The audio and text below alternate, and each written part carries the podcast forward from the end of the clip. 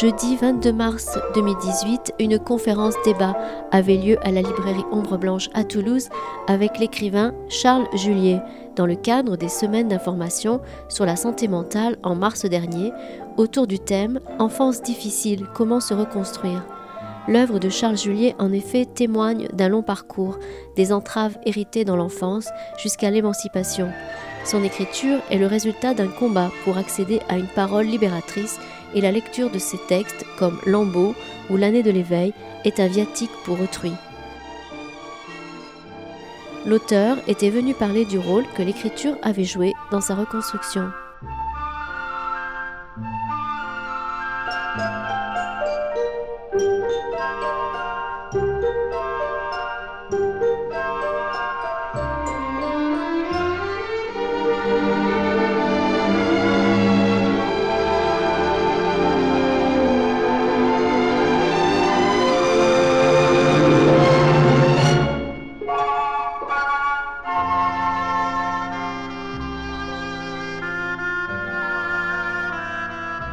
Bonsoir, bonjour plus exactement, parce que nous sommes à un horaire un peu particulier. Je voudrais dire deux, trois mots d'accueil avant de laisser Laurence Canière euh, vous expliquer quel est le cadre de cette rencontre, un cadre un peu particulier. Elle présentera un peu tout le monde. Vous aurez largement le temps de, discuter avec euh, Charles Julier et, ces deux discutantes, comme on dit, trois discutantes, pardon. Euh, je suis évidemment très heureux d'accueillir à nouveau Charles Julier qui est venu il y a quelques mois euh, accueilli à la médiathèque. Mais au moment où Charles Julier est venu la dernière fois, son éditeur Paul Tchaikovsky était encore en vie. Et je voudrais que cette soirée soit aussi un hommage à quelqu'un qui a beaucoup compté, je crois évidemment pour Charles Julier. Il a été son éditeur depuis une quarantaine d'années, à partir des premiers volumes du journal. Il a été euh, un ami, il a été, je crois, peut-être un des tout plus grands éditeurs euh, de ces 30 ou 40 dernières années. Voilà, je suis très ému en le disant. Merci pour, euh, merci pour ce que vous faites. Merci d'avoir été auprès de lui. Et voilà, et je vous souhaite euh, une bonne après-midi. Voilà, merci. Alors, avant que la rencontre ne commence, je vais vous présenter un petit peu le cadre dans lequel s'inscrit cette rencontre. Donc, euh, c'est une rencontre qui a été organisée dans le cadre des semaines d'information sur la santé mentale.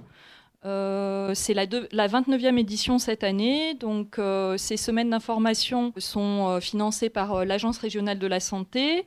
Elles sont organisées par le Conseil local de santé mentale de Toulouse, qui est constitué de la mairie de Toulouse et de l'hôpital marchand. Au sein de ce conseil local de santé mentale, on retrouve des personnes qui travaillent dans le champ du soin, mais également des usagers de la psychiatrie. Donc chaque année, il y a une thématique. Cette année, euh, la thématique retenue, c'est euh, la parentalité et l'enfance. On a pensé que l'œuvre de Charles Julier s'inscrivait bien euh, dans cette thématique, en tout cas de l'enfance, et qu'il pourrait nous apporter un regard très intéressant sur la question. Au sein de ce conseil local de santé mentale, moi j'interviens au titre d'un groupe mutuelle qui s'appelle Bon Pied Bon Oeil. Et euh, j'aimerais euh, retenir votre attention quelques minutes sur euh, ce que sont les groupes d'entraide mutuelle, qui sont des associations réservées à des personnes qui vivent avec un trouble psychique. Ce sont des associations qui permettent aux personnes de rompre la solitude dans laquelle elles peuvent se retrouver, de rompre l'isolement. Et en fait, ça se trouve dans le champ du soin. Parce que pour que le rétablissement se fasse dans la durée et soit solide, il faut articuler le champ privé, donc le soin, et le champ social. Donc le lien social permet vraiment de, maintenir et de soutenir euh, le rétablissement. Donc voilà, euh, les groupes d'entraide mutuelle sont vraiment politiques, c'est quelque chose d'important, c'est un chaînon qui est très important, c'est situé en dehors du soin. Et les personnes, ça leur redonne un pouvoir d'agir euh, qui décolle l'étiquette de malade et qui fait qu'ils prennent toutes leurs dimensions. Voilà, donc il y a plus de 400 GEM en France et si vous souhaitez euh, vous renseigner euh, et, localiser les gemmes, vous avez le site psychom.org qui répertorie euh, ces gemmes. Avant de commencer la rencontre, je voulais évidemment remercier Charles Julier d'avoir accepté avec une simplicité incroyable l'invitation qu'on lui a lancée et présenter les deux animatrices, donc Nathalie qui est animatrice d'atelier d'écriture et militante, et Christine Larocque, qui est enseignante et militante aussi. Voilà. Euh, Kafka nous disait que le livre est la hache pour la mer gelée en nous. Pour moi, les livres de Charles Juliette se dégèlent, et peut-être pour quelques autres euh, présents ici. Nous, on aimerait bien que vous nous parliez de ce parcours qui vous a conduit d'une extrême solitude à une forme d'apaisement, de sérénité et d'ouverture aux autres. Vous en faites état euh, notamment dans gratitude, mais pas seulement. Est-ce que vous pourriez nous parler de ce parcours? Oui, bien sûr. D'abord, je suis un peu surpris qu'il y ait tant de monde. Et surtout qu'il y ait des personnes d'un certain âge et qui doivent en savoir beaucoup plus que moi. Donc, euh, je suis un peu gêné. Je crois que, donc, pour les personnes qui ne connaissent pas mes livres, il est bon que peut-être euh, je raconte un peu comment les choses se sont passées pour moi. Parce que c'est vrai que tout a commencé très tôt dans mon existence. Euh, c'est à l'âge de un mois que j'ai été séparé de ma mère laquelle avait une grave dépression. Et comme à l'époque on ne savait pas trop quoi faire de ces personnes, eh bien on les envoyait à l'asile, qui était donc l'asile psychiatrique. Vous savez sans doute que un bébé qui vit avec sa mère dans un état de totale fusion, lorsqu'il est séparé de celle-ci, eh bien, euh, c'est littéralement comme s'il était coupé en deux car euh, il n'a évidemment aucune défense contre cette souffrance qui est absolument terrible et qui va laisser des séquelles pour toute la vie. Euh, Winnicott a nommé hein, cette rupture euh, comme une agonie primitive et l'enfant qui a vécu cette agonie va vivre, je crois, dans la hantise qu'elle ne survienne à nouveau. Donc ça va entretenir en lui un état évidemment d'insécurité, de peur. Donc euh, séparé de ma mère à l'âge de un mois, que je ne reverrai jamais plus. Et euh, trois mois après, j'ai été confié à une autre famille. On ne parlait pas à l'époque de famille d'accueil, c'est simplement... Euh, une dame qui avait une famille nombreuse qui, par euh, charité, je crois, gentillesse, enfin bon, a accueilli ce bébé qu'elle ne connaissait pas. Donc euh, voilà, je suis entré là à l'âge de trois mois et je ne suis jamais ressorti de cette famille qui est devenue ma vraie famille. Donc j'ai été très très bien là, j'ai eu beaucoup de chance, j'ai reçu beaucoup d'affection. C'était des, des paysans, d'origine suisse qui vivait en France. C'était une famille très pauvre. Et donc, euh, pendant très longtemps, j'ai gardé les vaches. Et en fait, euh, je les gardais parfois de Pâques à la Toussaint, c'est-à-dire que pendant 6 à 7 mois, je n'allais plus en classe, ce qui après, évidemment, compliquait les choses lorsque je revenais à l'école. Bon, ces années se sont fort bien passées. Après quoi, je suis parti dans une école d'enfants de troupe à Aix-en-Provence. Ça a été là pour moi une grande chance. Et la chance est venue de ce que dans mon village, qui n'avait aucun passé euh, militaire euh, pendant la guerre, un bataillon de chasseurs à pied a échoué là et a été dissous. Et c'est ce qui nous a permis de découvrir que, euh, puisqu'il y avait là un petit enfant de troupe, que des écoles d'enfants de troupe existaient. Donc plus tard, euh, une tante euh, a fait en sorte que, je présente ce petit concours et que j'aille dans cette école où je suis resté euh, neuf ans. J'ai donc eu la chance immense de faire des études grâce à cette école, bien que lorsque je m'y trouvais, eh bien évidemment, j'étais un adolescent un peu évidemment, on souffrait de la discipline et surtout du manque de liberté. Donc, euh, oui, quand même, euh, des années un peu difficiles, bien que euh, j'avais beaucoup de copains, d'amis, je faisais du sport, donc tout se passait bien, sauf la dernière année où là, j'étais bachelier, j'allais à la faculté des sciences de Marseille pour faire mon PCB. Mais à l'école, il y avait un capitaine qui était un furieux, qui venait de la Légion étrangère, qui ne m'aimait pas beaucoup et qui m'a créé des ennuis pendant toute l'année.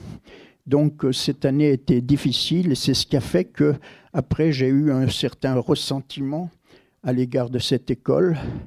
Mais les années ont passé et maintenant je comprends que j'ai eu beaucoup de chance à aller là. Vous avez fait preuve d'insoumission à ce moment-là. Vous avez fait 15 jours de cachot, on dira. oui, un peu. Ben, c'était un capitaine qui ne m'aimait pas beaucoup à cause du rugby. Parce que, je vous raconte tout, euh, une école civile avait voulu me recruter.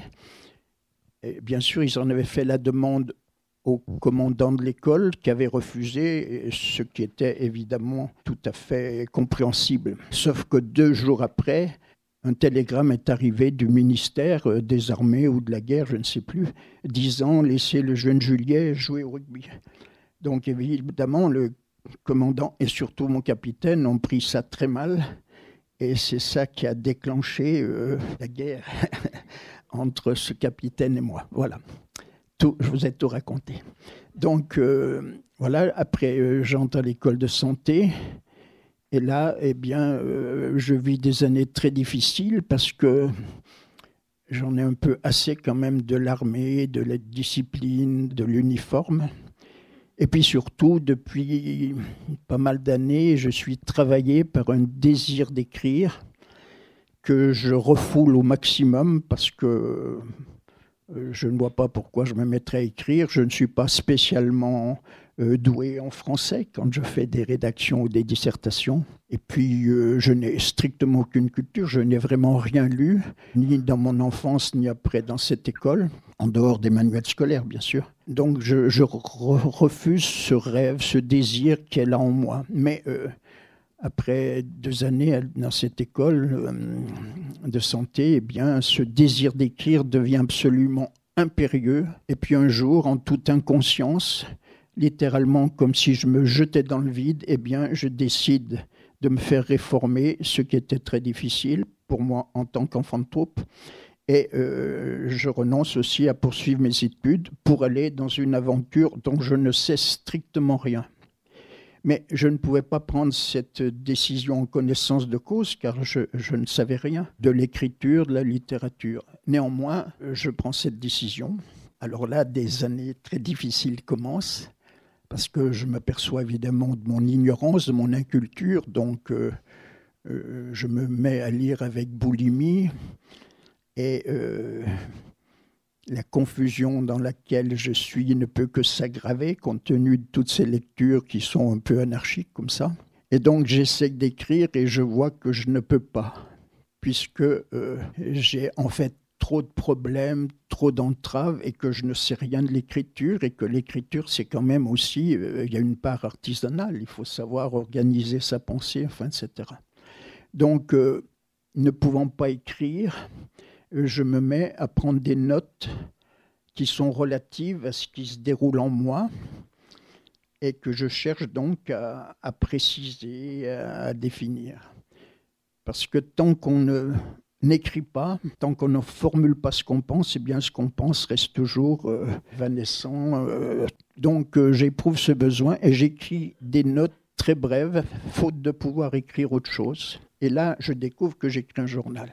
Sauf que il n'y a pas si longtemps, j'ai découvert dans un placard chez moi que j'écrivais ce que j'avais totalement oublié, que j'avais commencé à écrire un journal dès l'âge de 15 ans. Donc je suppose que c'était en moi quand même un certain besoin qui était là. C'est quand même intéressant parce que votre mère écrivait un journal. Voilà, c'est ça, voilà. Donc euh, peut-être c'est un problème aussi d'hérédité, je ne sais pas. Enfin bon, et, même à l'école de santé, alors qu'on n'avait absolument pas le temps, du temps pour nous, tellement il y avait de travail, ce que savent toutes les personnes qui ont fait des études, eh bien, euh, j'avais réussi néanmoins à écrire ce journal. Donc euh, voilà, euh, pendant des années, j'écris ce journal qui est pour moi absolument essentiel parce que il commence à me permettre de comprendre certaines choses et puis surtout de pénétrer en moi et de me comprendre progressivement. Et il me faudra des années pour découvrir que finalement, mon besoin le plus profond ce n'est pas d'écrire des livres, de produire des livres, c'est essentiellement de me connaître.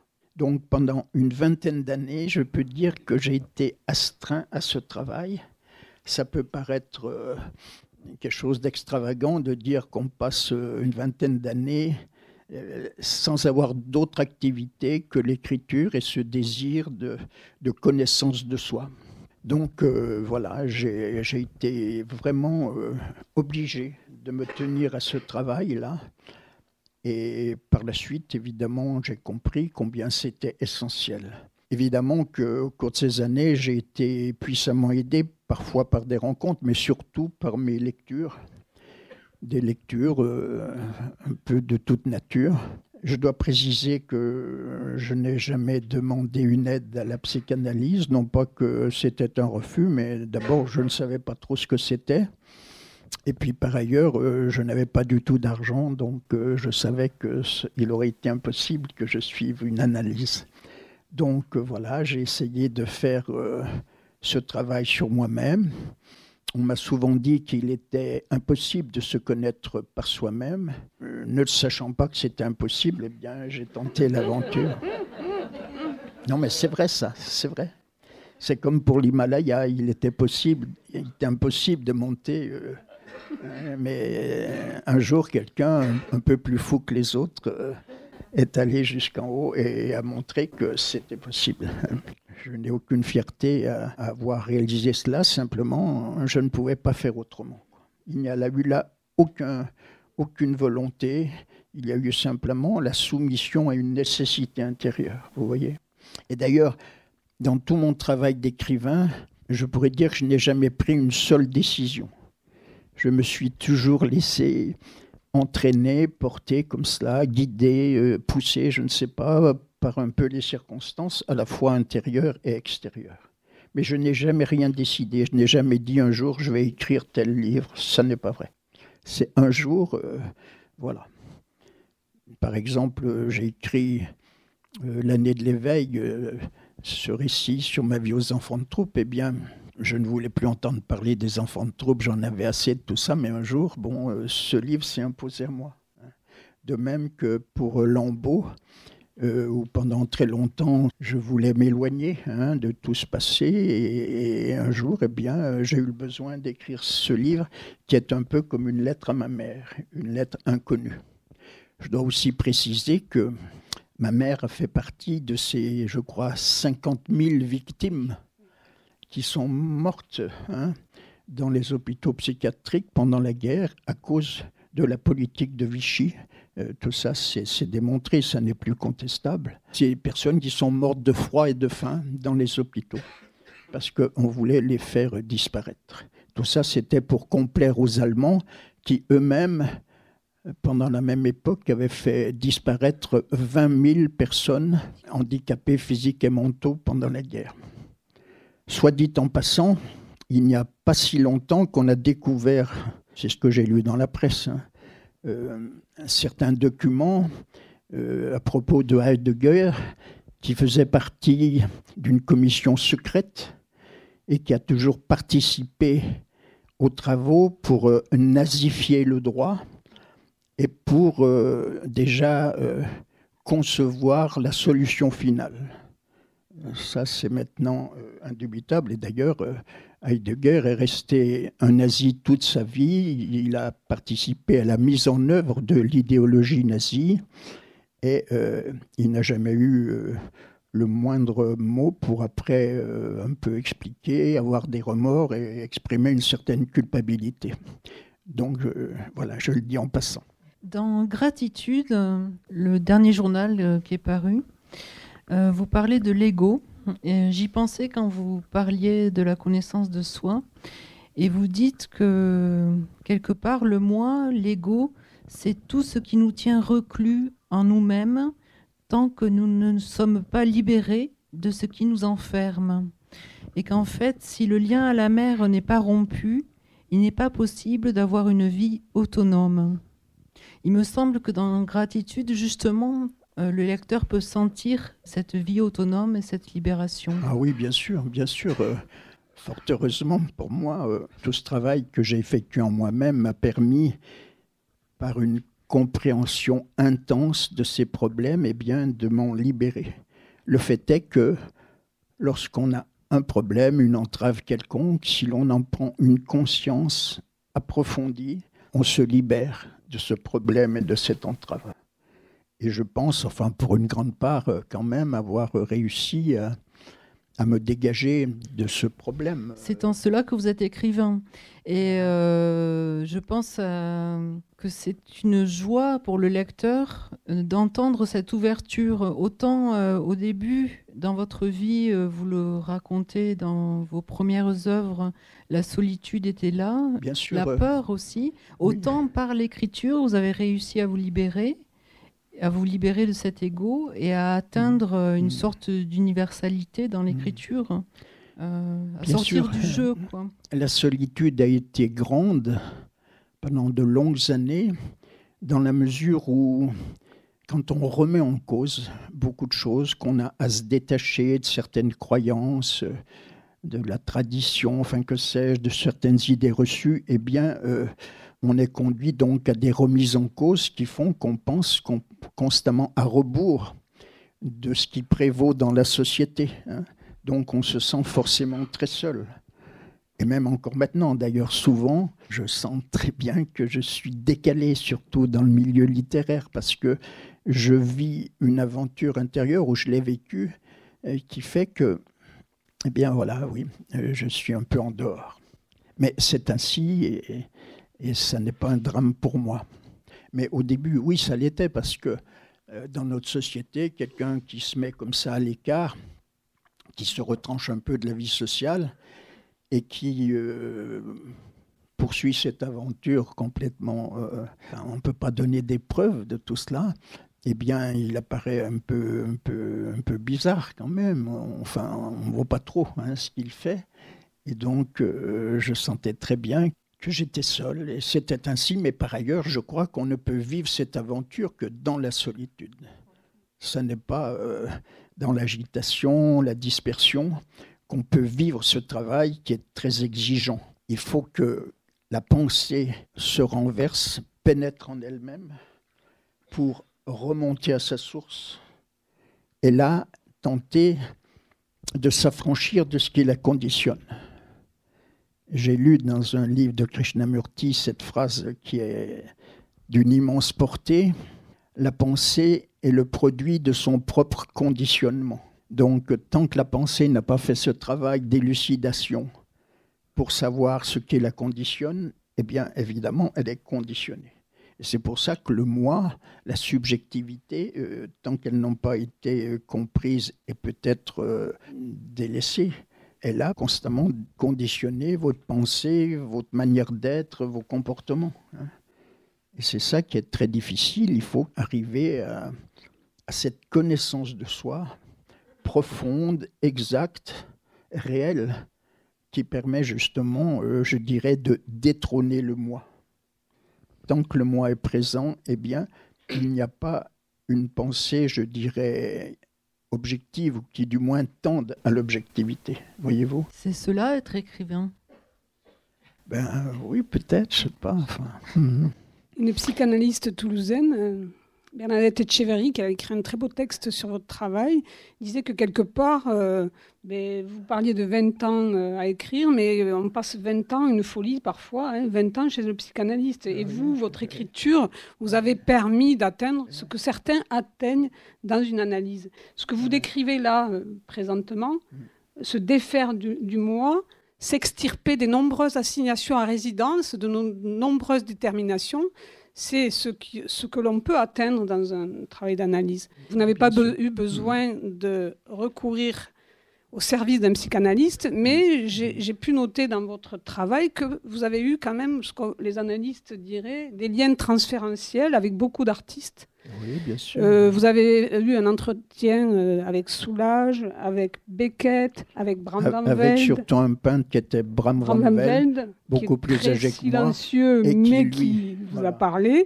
Et je trouvais que c'était assez fantastique d'ailleurs, la manière dont vous pouviez faire parler Bram Van Velde. Et donc, euh, j'ai l'impression que vous avez eu des liens comme ça avec beaucoup d'artistes mm, mm. qui ont pu aussi mm. nourrir euh, votre trajet solitaire, Bien sûr, mais avec quelques autres, solitaire avec quelques autres. Oh non, mais parce que quand j'ai par exemple rencontré Bram Van Velde, ça faisait déjà quelques années que j'étais dans ce travail, et puis après, je l'ai rencontré une fois par an. Donc on ne peut pas dire que ma solitude était menacée.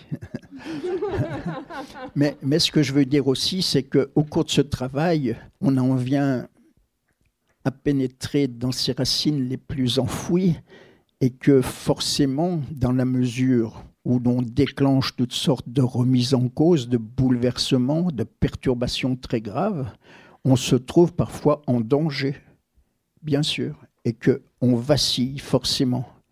Il est vrai que moi aussi, euh, pendant très longtemps, euh, le suicide a été là comme une menace permanente.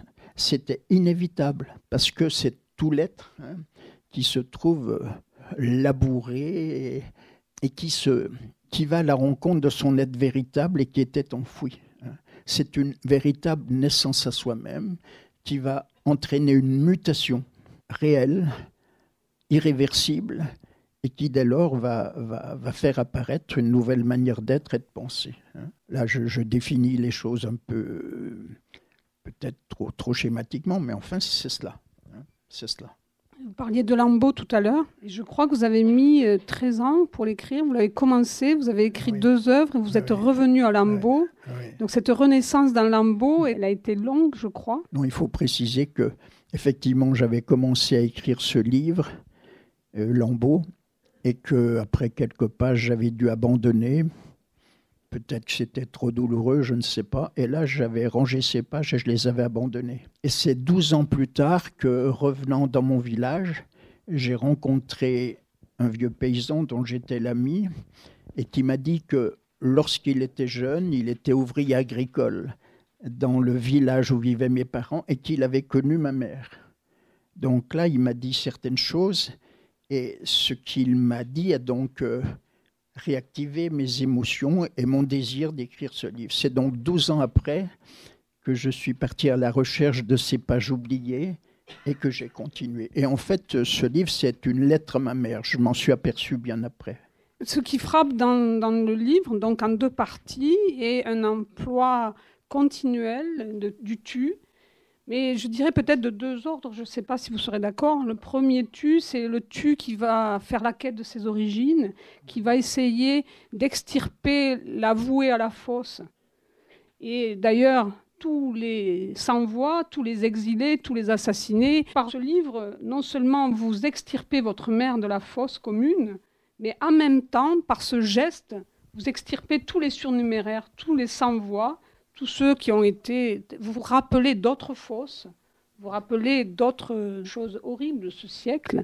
Et dans la deuxième partie, c'est un autre tu, j'ai l'impression. Oui, Est-ce que vous pourriez nous, nous, en parler? Bien oui. Euh, enfin, ce tu m'a été imposé, puis après je me suis rendu compte que j'écrivais à cette mère inconnue. Et puis après, ayant écrit la première partie de ce livre, en quelques secondes, j'ai décidé de poursuivre parce que je me suis dit, mais je parle d'une inconnue et là, je ne vais pas parler de celle à qui je dois tant. Donc, euh, en quelques secondes, j'ai décidé de poursuivre et je ne savais pas comment je devais m'y prendre. Et puis, comme j'étais un peu habitué au tu, eh bien, j'ai poursuivi avec le tu. Et j'ai parlé de, de ma mère adoptive. Donc qui ne m'a jamais adopté, mais c'est sans importance.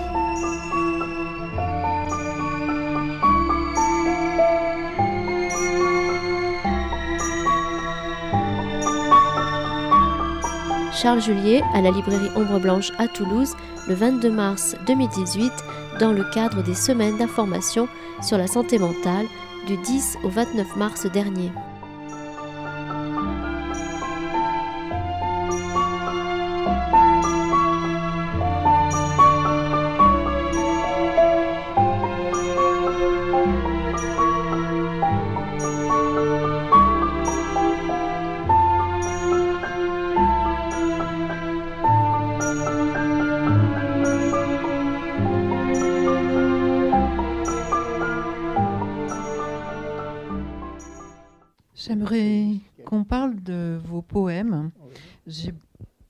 Beaucoup aimé Moisson, euh, le recueil Moisson, et également euh, L'opulence de la nuit.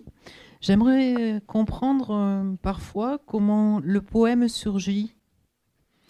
Bien, il surgit sans, sans que je le veuille, ça s'imposait à moi. Au départ, quand j'écrivais ce journal, au début, bien, il y avait des textes aussi qui se proposaient comme cela, et Parfois, je ne savais pas trop si c'était une note ou un poème, et puis c'est comme ça que c'est venu. Je n'ai aucun savoir théorique sur la poésie, et même, si j'ose dire, je n'aime pas trop la poésie.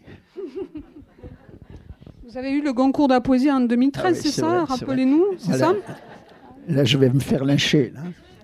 Donc voilà, ces textes, ils, ils venaient comme cela, ils m'étaient imposés. Et j'avais un peu des petites saisons comme ça. Alors j'écrivais des poèmes, je ne peux plus écrire de la prose. Et si j'écris de la prose, je ne peux plus écrire des poèmes parce que euh, ça correspond peut-être à un rythme différent. Hein. Mais bien sûr que de par ma recherche intérieure, euh, j'avais un besoin de précision et de concision et de simplicité. Donc c'est cette recherche qui m'a imposé euh, cette écriture assez dépouillée, je crois c'est l'aboutissement de tout un processus. Une fois en lisant un philosophe taoïste que j'ai beaucoup lu et relu, Chuang Tzu, qui a vécu il y a environ 25 siècles, il dit quelque part euh, le savoir ne sait pas. C'est vrai qu'une pensée qui fonctionne qu'en fonction du savoir eh bien, euh, elle risque de n'être pas apte à, aller au-devant de la vie. Hein. Est-ce que vous dites que vous allez faire des envieux chez les psychanalystes? Je peux vous le dire. Hein, parce que... Et donc, euh, il faut que ce savoir, évidemment, soit relayé par la connaissance de soi. Hein. Et dès lors, euh, cette connaissance de soi, évidemment, peut avoir besoin de, de ce savoir-là. Et ce savoir, dès lors, il sait. Dans le poème, il y a la, brillance de l'émotion. Quand le lecteur lit le poème, il ressent, il partage l'émotion. Euh. Si, une lecture est effective, il faut qu'elle soit une manière de vivre aussi, hein. une mm. manière euh, d'absorber hein, tout ce qui a été dit et, vécu par l'autre. Et c'est comme ça que la lecture peut avoir un effet véritablement positif, qu'elle peut nous apprendre des choses. Nous savons que vous n'aimez pas qu'on lise vos textes et on le comprend fort bien. Est-ce que vous nous liriez un, je, vais vous en lire deux ou trois alors. Merci. Oui, plusieurs fois, il m'est arrivé d'entendre lire mes poèmes, et même une fois par une grande comédienne, et c'était exécrable. Alors, je ne sais pas si je fais mieux, mais voilà. Février, déjà ici, le printemps triomphe. Jamais l'élan ne fléchit la fin de s'apaise, jamais ne vient le repos, et comment vivre, comment aller du labour au moisson, comment ne rien détruire et consentir à la soif, être un jour cet amandier, ne plus avoir à s'inventer un chemin, les errances de l'enfant muet, les forêts pétrifiées par l'hiver, et les journées d'une aube déchirée. Quand vient le soir, les villages dorment dans la nuit des murailles. Depuis longtemps, la honte a brisé le cri, et au long des heures hébétées, les terres brûlent de part et d'autre du chemin. Un jour, ne plus être l'enfant maudit, ne plus avoir à traquer la mer, sang et deuil, exil et misère, ses joues saignent, coupées par ses larmes de pierre. Descendre les yeux ouverts à l'intérieur du gouffre, s'arracher aux illusions, aux mensonges, aux complaisances, se laisser broyer par la souffrance qui naît de tout ce qu'il faut rejeter, consentir au silence, à la solitude, à l'effroi, dans cette juste lumière, demeurer nu. Mes mains ne savaient pas saisir, mon pas était lourd, ma parole embarrassée. Partout je cherchais la terre, alors que l'énergie fuyait de toutes parts. La meule du temps tournait dans ma tête. Encore un ou deux, si vous voulez. Retour de l'automne et de la solitude, les longues et moroses journées de pluie, l'ennui alourdit le silence, fige les heures, te livre aux vieux démons. Trop de mauvais souvenirs encombrent ta mémoire, te reconduisent aux jours anciens, te maintiennent prisonnier de ce qui n'est plus. Nausée du ressassement de l'ennui, de la torpeur des heures grises, sache une bonne fois leur dire non, et reviens à la vie, sors, va marcher sur les collines, et laisse le vent te traverser la tête, laisse le vent emporter tes feuilles mortes. Quel mot trouver qui dénouerait tes tensions, te viderait de ton angoisse, apaiserait ce qui te ronge. Quel mot trouver qui te clarifierait, te révélerait à toi-même, transformerait ton regard. Des mots qui activeraient ton sang, germeraient dans ton corps, renforceraient tes racines. Des mots qui t'éveilleraient à la plus haute exigence, te donneraient le pouvoir d'aimer, de t'aimer, te pousserait au devant de la vie. Ça, c'est un poème que j'ai écrit pour une comédienne qui a souvent donné des spectacles à partir de lambeaux. Vous êtes apparu au fond de la scène, vêtu de bure grise. Le silence s'est établi. Pendant plus d'une heure, vous nous avez tenus en haleine, avec une douleur retenue, puis avec violence, rage, sauvagerie. Vous nous avez fait vivre la solitude, le désespoir de cette femme qui voulait échapper à la médiocrité de son existence, qui voulait coûte que coûte s'élever, mais qui, déception après déception, a fini par sombrer, englouti par l'indifférence des siens et la folie des hommes. Votre voix, votre regard, votre corps, seront désormais ceux de cet inconnu sans visage dont j'ai reçu la vie. Dans ce recueil, vous dites aussi euh, Ma lumière a de solides racines. Douce et paisible est la nuit, je n'ai plus peur, ma lumière a de solides racines. Je veux vous lire un autre poème qui résume un peu toute mon histoire, parce qu'une fois j'ai rencontré une vieille dame qui avait aperçu ma mère. J'en avais fait un poème. Cette vieille dame se souvenait. Plusieurs décennies s'étaient écoulées depuis ce jour, mais elle se souvenait. Elle n'était alors qu'une enfant, mais cet instant s'était inscrit dans sa mémoire. L'été de la Saint-Martin épandait sur toute chose sa pâle lumière. Tu étais assise devant la maison face au jardin et tu donnais le sein à ce bébé qui venait de naître, ton quatrième enfant.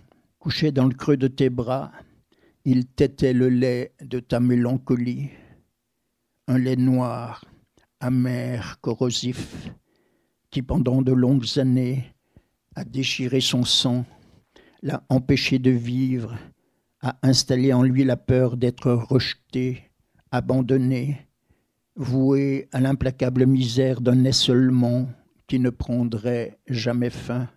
Épuisé, toi la mère, tu n'avais plus la force de porter ton poids de souffrance et très tôt tu t'es retiré.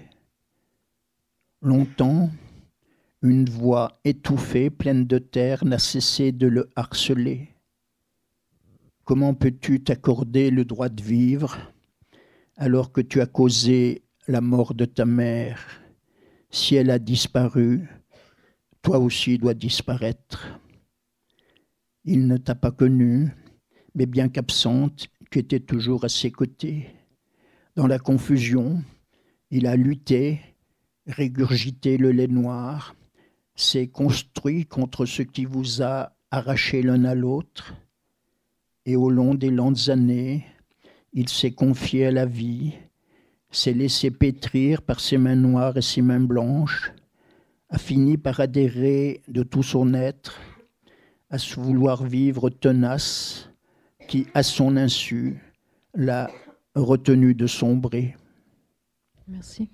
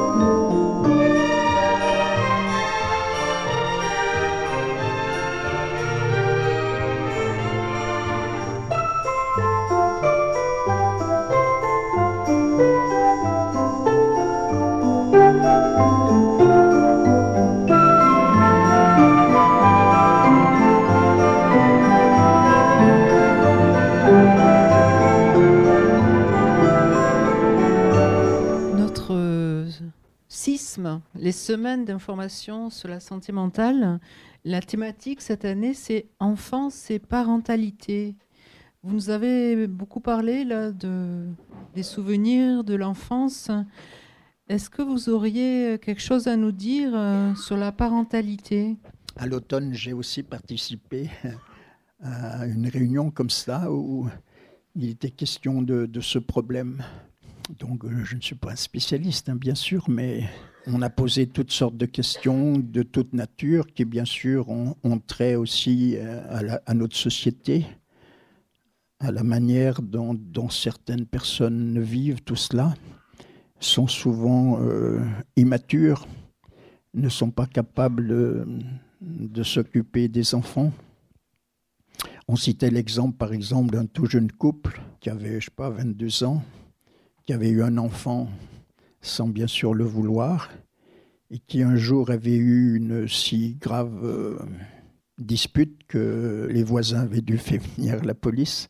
Enfin bon, et, ces, jeunes se sont évidemment séparés, mais j'ai envie de dire que c'était inévitable quand des personnes sont elles-mêmes perdues, hein, euh, vivent comme ça un peu au hasard, sans aucune connaissance d'eux-mêmes, eh bien, euh, forcément, ça conduit euh, à des actes complètement, euh, on peut dire, irresponsables. Et donc, on parlait beaucoup de l'immaturité hein, des parents, de leur incapacité à comprendre les besoins de l'enfant, à lui parler, à faire en sorte que justement cet enfant puisse se développer normalement. Hein. Avant-hier, on, m'a juste raconté cette petite histoire hein, dont je ne sais rien, c'est un enfant, je crois, un bébé de 25-27 mois, un petit enfant, qui doit commencer, je crois, un peu à, lier les mots, à, dire un peu certaines choses. Il ne dit que papa, papa, tout est papa. Et il prononce un seul mot. Pourquoi? Voilà l'énigme. Alors, je vous la pose. Mais enfin, voilà, ce sont des choses étranges. Après, euh, il m'est venu une idée peut-être un peu farfelue. Je me dis qu'écrire, quelque part, c'est donner la vie. Quand on pense à ces milliers de lecteurs qui vont lire et, peut-être euh, réagir aux mots et euh, réfléchir euh, hmm. à l'histoire qui est racontée là, réfléchir sur eux-mêmes aussi. Quelque hmm. part, être écrivain, écrire des livres, c'est donner la vie à travers les livres. C'est vrai. Est-ce que c'est pas une forme de euh, parentalité littéraire? Oui, bien sûr. Euh, pendant longtemps, euh, je n'ai pas su cela, mais je m'en suis rendu compte progressivement. Et c'est vrai que vous aussi, vous tentez de soigner hein, la souffrance. Et peut-être qu'un bon livre, il devrait aussi pouvoir peut-être soigner la souffrance d'autrui en disant des choses vraies. Je pense qu'aujourd'hui, il y a peut-être des jeunes qui lisent Lambeau et qui trouvent des échos euh, dans Lambeau. Et quelque part, euh, c'est du côté de la vie, ça, ce mm. partage des mots. Bien sûr, il faut que, à mon sens, hein, j'ai toujours eu cette conception-là. Et c'est pour ça aussi que parfois, je me sens très loin de ce qui se fait dans le domaine dit de la peinture, qui est, à mon sens, une parfaite négation de ce que devrait être l'art, qui doit en principe apporter des énergies positives. Sinon, à quoi bon euh, voilà, se manifester? Et je pense vraiment que dans la mesure où tant d'êtres sont coupés d'eux-mêmes, ne peuvent pas se rejoindre, ne sont peuvent pas dialoguer hein, avec leur être intime, et eh bien si un livre leur permet justement euh, de mieux se comprendre, eh bien euh, je pense que, que c'est une bonne chose. Dans mon métier, euh, j'anime une bibliothèque dans une clinique psychiatrique. il y a plein de livres de plein d'auteurs et je suis toujours admirative de voir combien les personnes qui sont hospitalisées, combien ils viennent nombreux à la recherche d'un livre. Bien sûr. C'est-à-dire que dans ce mm. temps de l'hospitalisation, dans ce temps de souffrance, de mm, crise, mm, euh, euh, le livre euh, est vraiment ah une nécessité. C'est quelque chose qui vous accompagne. Moi aussi, j'ai parfois vécu à travers des livres, enfin, avec une intensité, une âpreté extraordinaire. Et ces livres m'ont énormément apporté. Beaucoup, bien sûr. Mais c'est vrai que je ne concevrais pas d'écrire pour dire des choses euh, qui pourraient simplement euh, aggraver hein, le mal-être euh, d'autrui. Ça, pour moi, c'est exclu. On vous propose de prendre la parole maintenant.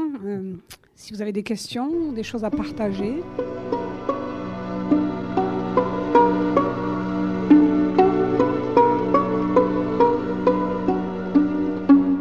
Alors ça va être la question d'une naïve puisque je n'ai pas lu, euh, alors je, viens d'écouter avec attention, mais je n'ai lu aucun de vos livres, je l'avoue. Donc c'est vraiment une question très innocente, puisque sais vrai que je ne connais pas l'intégralité de votre écriture.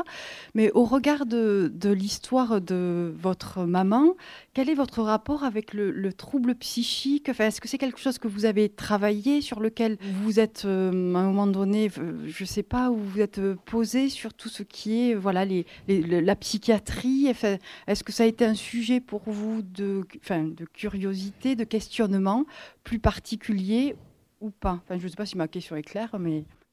parfois, évidemment, je, euh, pensant à cette mère et, à la souffrance terrible qu'elle a dû vivre, hein, euh, d'avoir été jetée, parce qu'elle elle avait toute sa conscience, d'avoir été jetée parmi des malades violents, parce qu'à l'époque, euh, les malades étaient vraiment très maltraités, mal nourris, on les considérait vraiment hein, comme des sortes de déchets. Donc euh, forcément, essayant de, de revivre ce que cette maman avait pu vivre, euh, j'ai approché un peu cela, mais simplement à travers euh, mon histoire, quoi.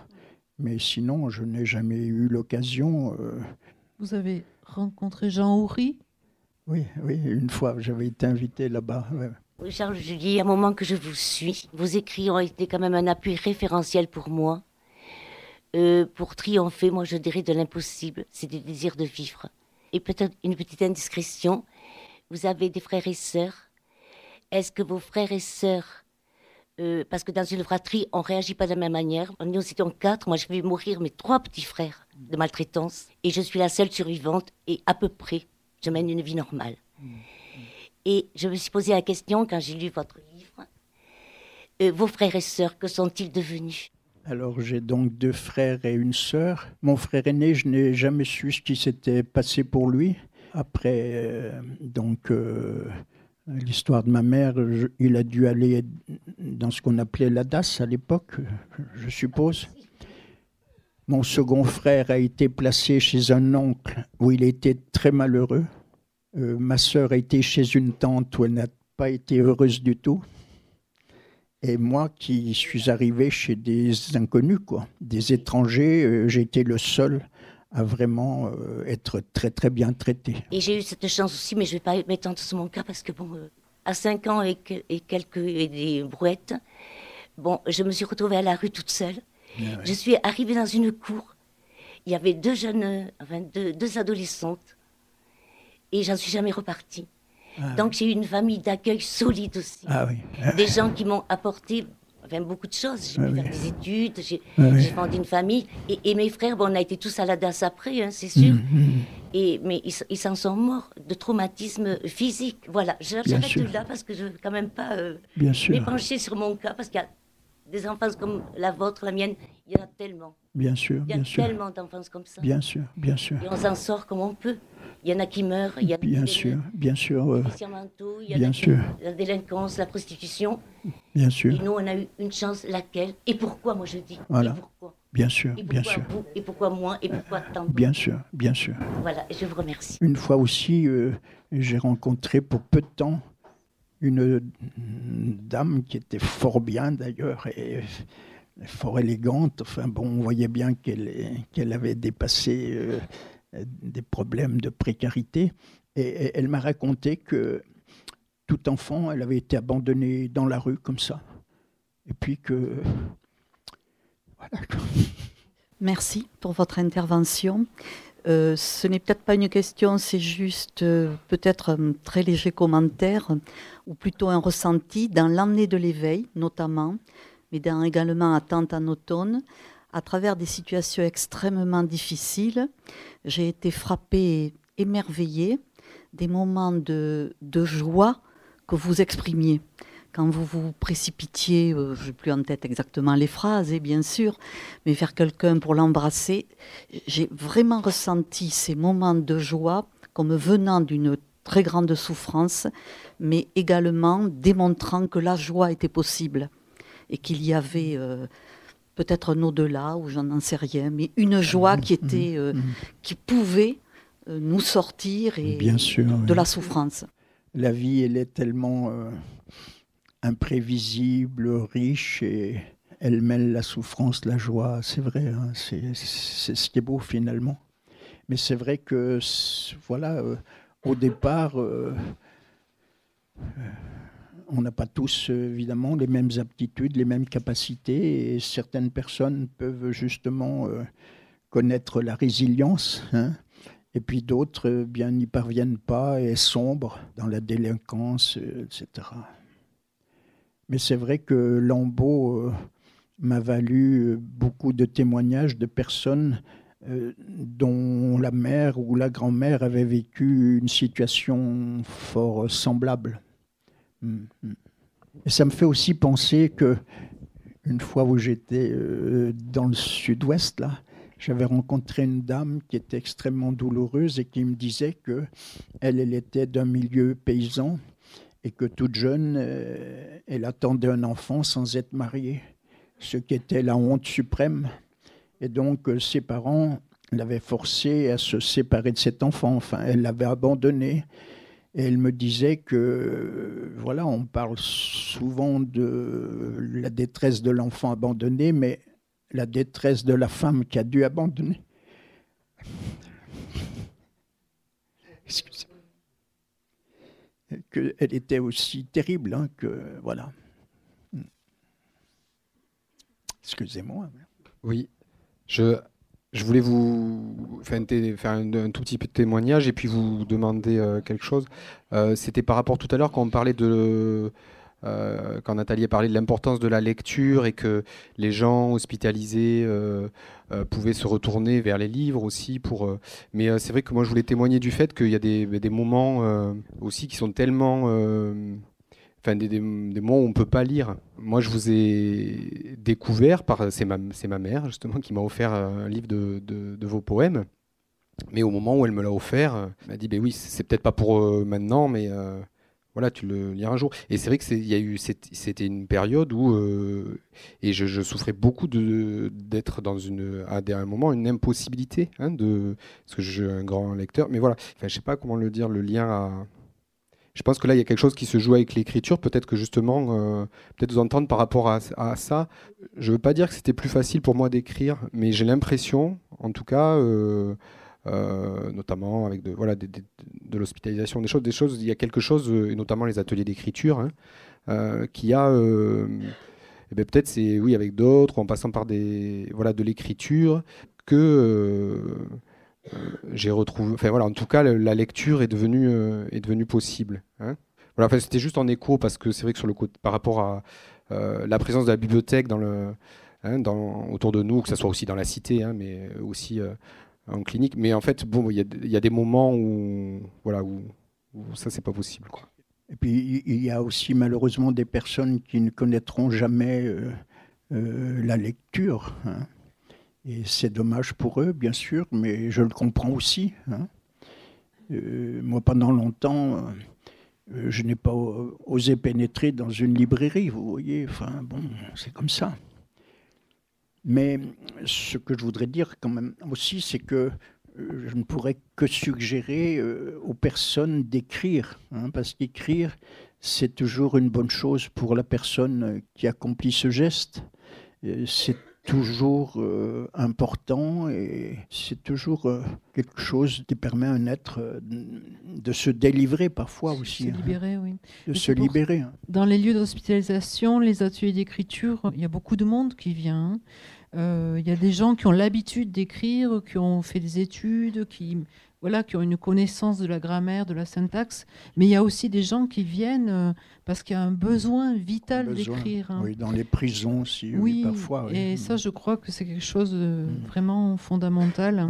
Par rapport à ce que vous avez dit des ateliers d'écriture qui se multiplient, je trouve ça formidable euh, excusez-moi, c'est pas pour aligner des titres, prof de lettres à la retraite. J'ai eu l'occasion moi-même de faire écrire des enfants en très grande difficulté. Et en vous écoutant, puisque je vous avez parlé, euh, vous avez été accueilli par une famille d'origine suisse et une de mes amies avec qui j'ai fait route euh, avait vécu en Suisse et sa sœur était soignée par Ajuria Guerra, je ne sais pas si ça vous dit quelque chose, qui avait beaucoup travaillé, il avait fait une thèse sur la graphomotricité. Et je crois que dans, l'atelier d'écriture, il y a à la fois le déploiement de, de, des fonctions plurielles du langage, l'émotion, l'imagination, euh, l'intention, et il y a beaucoup de graphomotricité. C'est une forme intermédiaire entre le dessin et la représentation. Et d'autre part, par rapport à ce que vous avez dit du dommage qu'auraient euh, certaines gens à ne pas lire, euh, il y a des tas de sociétés de tradition orale, la musique, un certain nombre de jeunes aiment composer maintenant des chansons, peut un pont entre la culture orale et la culture écrite. Plusieurs fois, vous avez dit, ça s'impose à moi au niveau de l'écriture. Et je voudrais un peu essayer de saisir ce qui se passe dans la boîte noire. Et du coup, euh, qu'est-ce qui s'impose à vous? C'est des mots, du vrac, des pensées? Qu'est-ce que ça veut dire? Eh bien, euh, je suis à l'écoute hein, de cette voix intérieure, silencieuse qui parle en nous. Et bien souvent, effectivement, j'ai eu des poèmes ou, des notes qui me viennent comme ça, qui sont parfois toutes écrites. Et je n'ai plus qu'à les coucher sur le papier. Mais d'autres fois, euh, c'est une idée comme ça qui est encore confuse. Alors, euh, j'éprouve le besoin de, de chercher, de tâtonner, soit dans ma tête, parce que j'écris beaucoup dans ma tête en marchant ou lors des insomnies, ou soit sur le papier. Mais euh, c'est vrai, soit parfois j'ai des textes vraiment dictés comme ça, mais qui peuvent être assez longs, ou soit euh, j'ai à les travailler. Et par ailleurs, je dois préciser aussi que je suis un laborieux, que je travaille beaucoup mes textes et que toute page est écrite et réécrite plusieurs fois. Ce que je cherche, ce sont euh, toujours à, mieux coller, si vous voulez, à, l'émotion ou à la sensation ou à l'idée que je veux rendre. Parce que lors d'un premier jet, euh, on n'est pas forcément euh, comme cela assez lucide. Donc, il faut déjà écrire, hein, et puis après, on revient et, on améliore. Mais je travaille beaucoup mes textes. Parfois, mes pages sont illisibles tant elles sont raturées. Ce pourquoi je les recopie, mais les retravaillant, elles sont à nouveau illisibles et ainsi de suite. Est-ce que je peux dire que vous cherchez la justesse hein, par rapport à vous Absolument, absolument. Je cherche une grande justesse, une grande adéquation du mot, de la parole, du rythme. Je suis très sensible au rythme, très sensible à la structure de la phrase, à l'enchaînement des phrases. Enfin, je travaille là-dessus. Il y a un très beau petit livre de Maupassant qu'on m'avait donné où il dit très bien que, en gros, si vous voulez, il y a deux grandes catégories d'écrivains. Ceux qui, bien sûr, se servent des mots pour raconter une histoire, euh, quoi que ce soit, bon, très bien. mais sans apporter une attention particulière à la langue et à l'écriture. Et puis il y en a d'autres qui sont sensibles à la forme et qui vont euh, justement euh, rechercher l'adjectif qui convient, le verbe qui convient. Et ça, c'est tout à fait autre chose. Quoi. Moi, j'ai une écriture très travaillée, mais qui recherche toujours la simplicité. Hein. Parce que rien n'est pire qu'une écriture euh, recherchée. Et maintenant, il y a des écrivains qui sont pourtant tout à fait euh, estimables, que je ne peux plus lire parce que je sens que tout est trop recherché. Donc il n'y a plus la simplicité, vous voyez. Et la simplicité, elle est essentielle. Vous entendez vos textes? Vous les lisez à haute voix ou c'est dans votre tête? Je les parle mentalement, toujours. Tout est parlé mentalement. Et il faut que tout tombe juste, vous voyez. Parfois, je travaille pour euh, éliminer une, une, une syllabe, enfin des choses comme ça. Le lecteur ne s'apercevra de rien, mais moi je sens que je dois faire ce travail-là. Merci beaucoup. Bonjour. Alors, euh, je suis très enchantée de vous connaître et euh, j'aurais euh, deux petites questions. Alors, la première, c'est, enfin, c'est pas vraiment une question, c'est plutôt un constat de la vie actuelle et des conditionnements qui deviennent de plus en plus nombreux, des cadres, des cases, et surtout par rapport aux personnes qui sont vulnérables justement psychiquement, qui sont plus atteints par euh, ces choses qui sont imposées.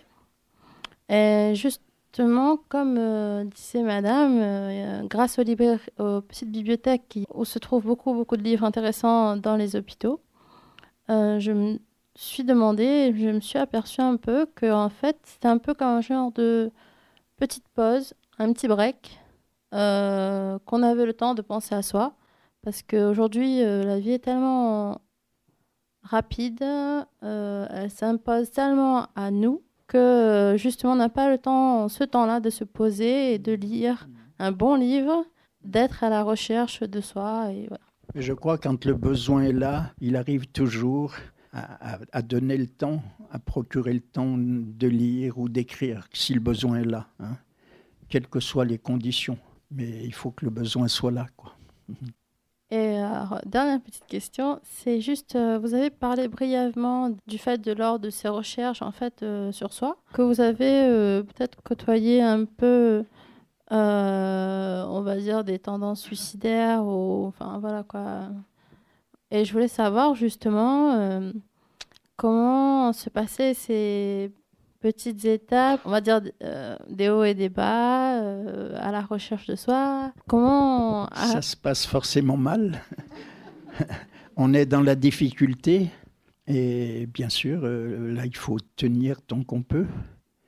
On traverse des périodes de dégoût, de vrai désespoir, mais d'un désespoir qui n'a rien de romantique. Hein. C'est une vraie souffrance où vous êtes acculé là, et bien sûr, mais c'est ainsi. Quoi. Je crois qu'il faut arriver à, avoir assez d'opiniâtreté et de courage, parce qu'il faut beaucoup de courage aussi. Mais en même temps, ce courage, il vous est donné si le besoin est là.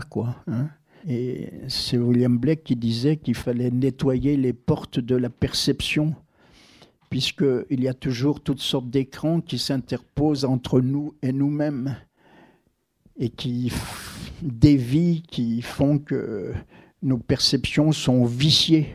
Il, y a ces écrans qui sont de toute nature, hein, qui nous empêche de nous voir avec, euh, oui, une certaine objectivité. C'est bien sûr à cela qu'il faut parvenir. Donc il faut essayer de ne pas s'apitoyer sur soi-même et essayer de, de poursuivre son chemin coûte que coûte. Mais si le besoin est là, on ne peut pas l'ignorer, et s'il n'est pas là, on ne peut pas le fabriquer non plus. Et euh, est-ce que cette euh, fêlure n'est pas une condition sine qua non à, une ouverture en fait? Est-ce que c'est pas euh, Bien sûr, de ça que tout naît finalement? Oui, oui. Je crois que tant qu'un être n'a pas été fracturé, eh bien, il n'entre pas dans ce processus, hein, dans ce travail. Et je crois que, on peut le dire, beaucoup d'êtres traversent la vie sans avoir été bousculés, sans avoir été, hein, sans avoir connu une vraie souffrance. Et dès lors, euh, je crois qu'ils n'ont jamais vraiment accédé à, la pensée, hein, à la pensée de l'autre, à la reconnaissance de l'autre. C'est vrai, je crois. Donc ils restent enfermés en eux-mêmes. Hein. Et la question de la limite dans la société, enfin, être limité, c'est souvent vécu comme quelque chose de dramatique, mais finalement, est-ce que c'est pas un point de départ de se sentir limité pour ensuite pouvoir se déployer euh, Bien sûr, bien sûr. Il faut, accepter d'être soi. Et c'est là qu'il faut beaucoup d'humilité aussi. Et c'est pour ça qu'il faut, que ce soit dans ce travail ou dans l'écriture, il ne faut jamais faire des comparaisons et ne jamais chercher à imiter quelqu'un. Ça, c'est la dernière des choses à faire. Il faut tenter d'être soi. Et nécessairement, vous avez une singularité, chacun a sa singularité. Et c'est cette singularité qui doit advenir, qui doit prendre forme. Hein. Mais pas de comparaison et pas d'imitation. Il y a une question que, j'avais, qu'on avait un petit peu travaillé avec Nathalie et Christine, que je m'étais posée sur justement le fait de se rapprocher de, soi et la question de la marge qui est dans l'opulence de la nuit. Au tout début, il y a le premier poème, je crois, qui parle d'une marge que vous travaillez à réduire. Et c'est un poème qui date euh, d'une période 1957. Euh, ah et la question que je me posais, c'est après la parution de Gratitude, qu'en est-il de cette marge Il est certain que au terme de ces 20 ans où j'ai vécu très concentré et, souvent très seul, bien qu'étant marié, mais cette solitude, elle est d'ordre ontologique. Là, euh, j'ai très bien senti que j'ai vécu une mutation, que les choses ont radicalement changé. Je n'étais plus dans la peur, euh, dans la haine de moi-même, dans le mépris. Hein.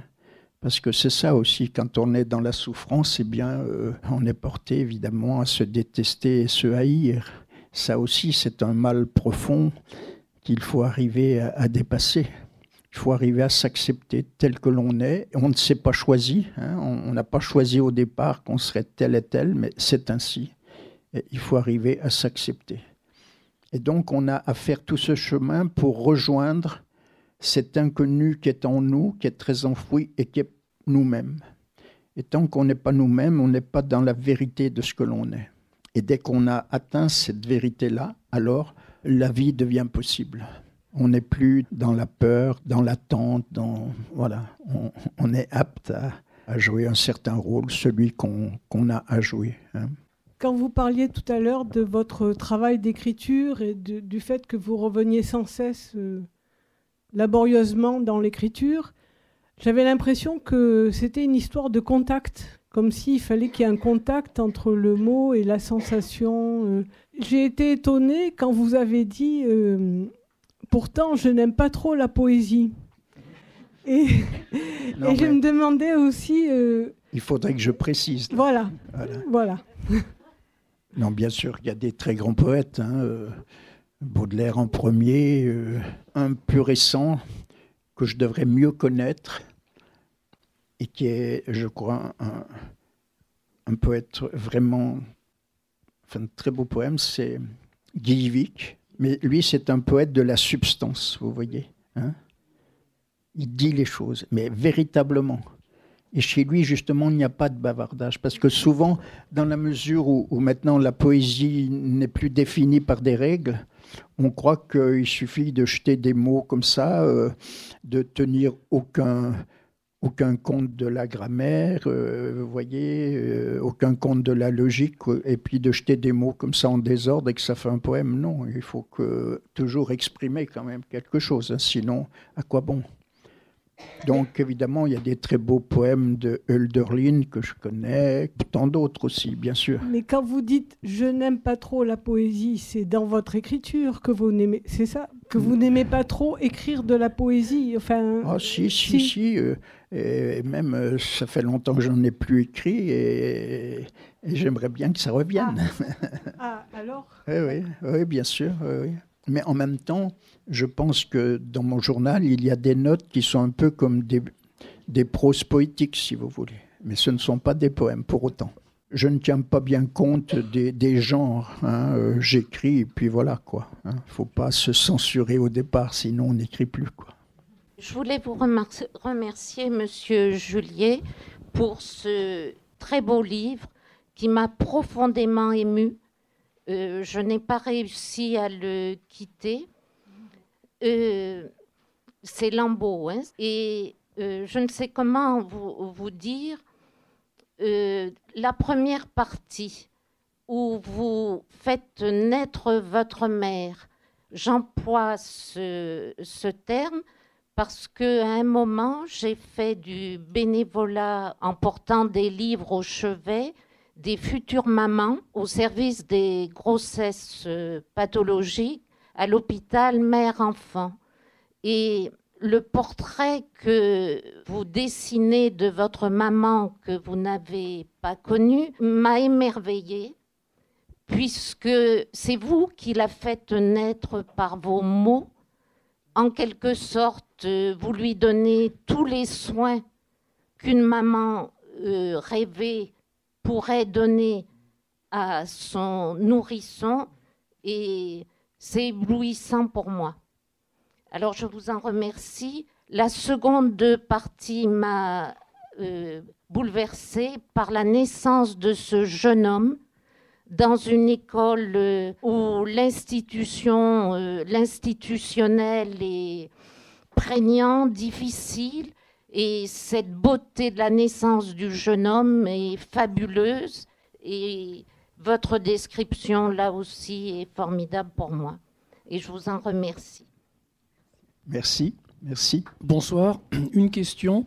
Euh, dans les interrogations que vous avez eues et les souffrances que vous avez eues par rapport à votre, à votre mère, est-ce qu'il y a eu une part pour votre père? Alors, je parle très peu de mon père parce que, en fait, euh, mon père, je, ne l'ai pas beaucoup vu, mais c'est un très brave homme que j'aimais comme ça. Enfin, mais je le voyais une fois quand j'étais aux enfants de troupe, une fois par an pour lui demander un peu d'argent pour m'acheter mon billet de train.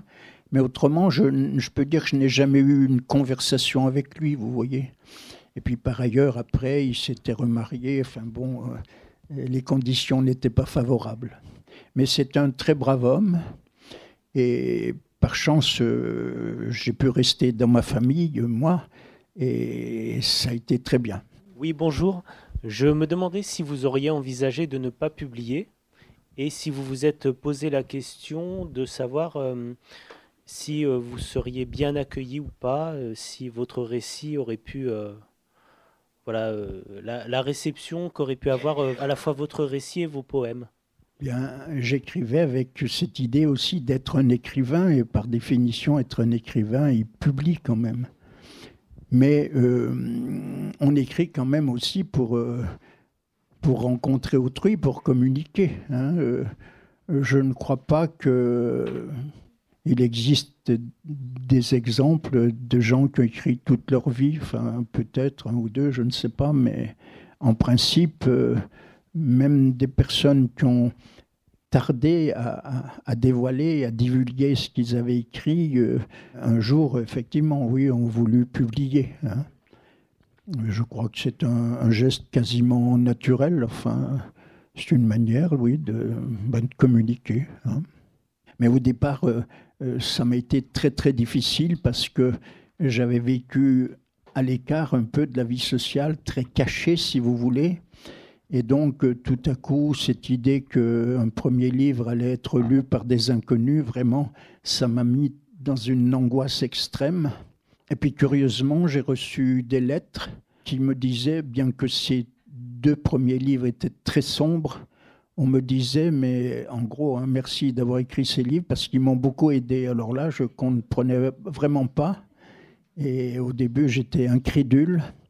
Et puis après, j'ai compris, bien après, bien après, parce que euh, je pense que dans ces livres figuraient des mots vrais, et des mots vrais font toujours du bien à des personnes qui sont dans la solitude et qui euh, sont parfois rejetés, que ce soit dans un couple ou dans la famille, ils sont aux prises avec une profonde souffrance et de rencontrer dans un livre des mots qui exprimaient ce qu'ils vivaient, eh bien, effectivement, euh, ça leur avait fait grand bien.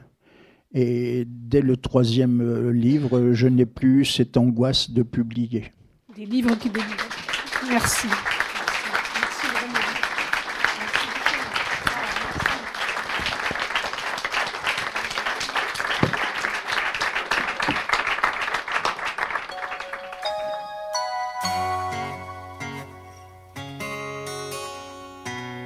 Vous venez d'écouter le poète et romancier Charles Julier lors d'un débat enregistré le 22 mars 2018 à la librairie Ombre Blanche en partenariat avec le Conseil local de la santé mentale de la ville de Toulouse dans le cadre des semaines d'information sur la santé mentale qui avait lieu du 10 au 29 mars 2018. My name is Luca. I live on the second floor. I live upstairs from you. Yes, I think you've seen me before. If you hear something late at night, some kind of trouble, some kind of fight, just don't ask me what it was. Just don't